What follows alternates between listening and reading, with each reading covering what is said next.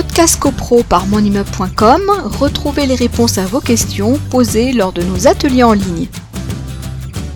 Donc là, c'est pareil, on nous demande euh, est-ce que euh, pour mettre en concurrence le syndic, il faut avoir au moins trois autres euh, contrats de syndic à proposer ou si un seul peut suffire?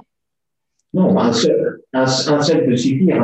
Il n'y a, pas de règle en la matière, rien n'est précisé. Euh, c'est pas comme un, appel d'offres où il faut euh, avoir au moins euh, trois devis ou voilà. Donc là, là on, s'aperçoit que changer de syndic avant terme, c'est possible de manière amiable, c'est de l'article 18.7.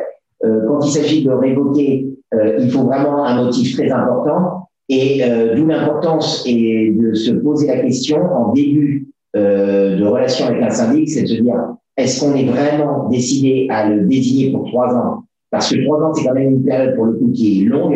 Si au bout d'une année, euh, vous n'êtes pas satisfait de votre syndic, mais que pour autant, euh, on ne peut pas lui reprocher une faute grave, mais simplement une déception, j'allais dire, dans la façon dont il gère la copropriété, si vous, révoquez son mandat avant terme, la copropriété n'est pas à l'abri euh, d'une action du syndic. Donc le syndic pourrait demander évidemment ses honoraires jusqu'à euh, au terme de son mandat, mais éventuellement, alors il faudrait qu'il il, puisse apporter la preuve, demander des dommages et intérêts euh, complémentaires si euh, il est en, mesure de, dire qu'il y a euh, une faute encore plus importante.